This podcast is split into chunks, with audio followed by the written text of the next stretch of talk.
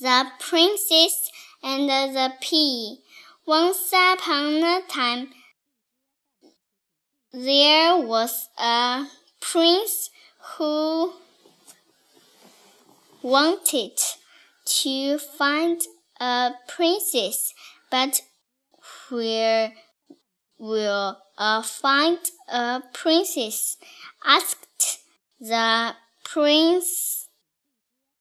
You must, must, must go out and look, said the king and the queen.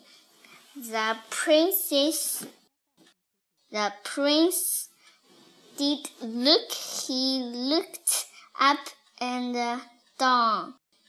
The, the kingdom, but it was, was no good. He did not like the princess he saw.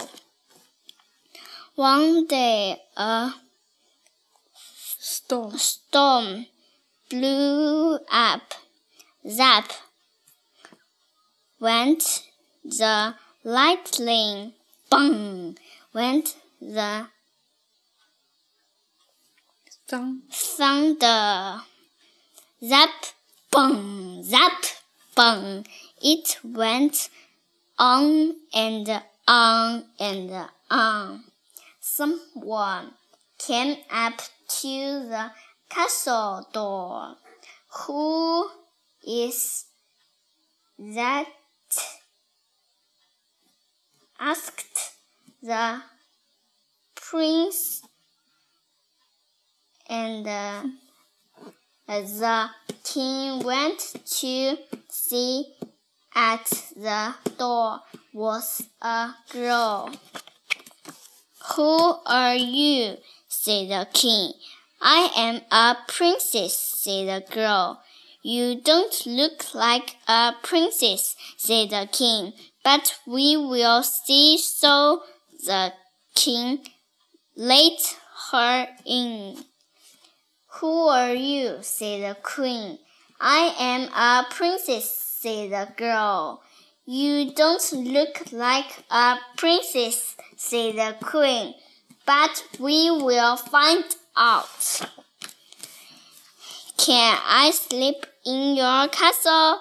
said the princess. Yes, you can, said the queen.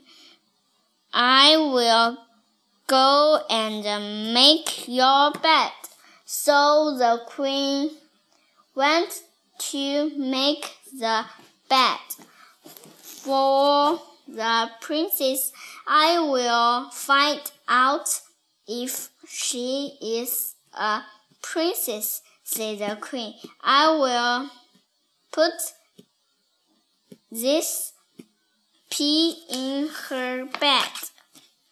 The queen put the pea on the bed. Then she put a mattress over the pea. The, then she put mattress upon mattress upon mattress and uh, quilt upon quilt upon quilt. Now we will find out if she is a princess, said the queen.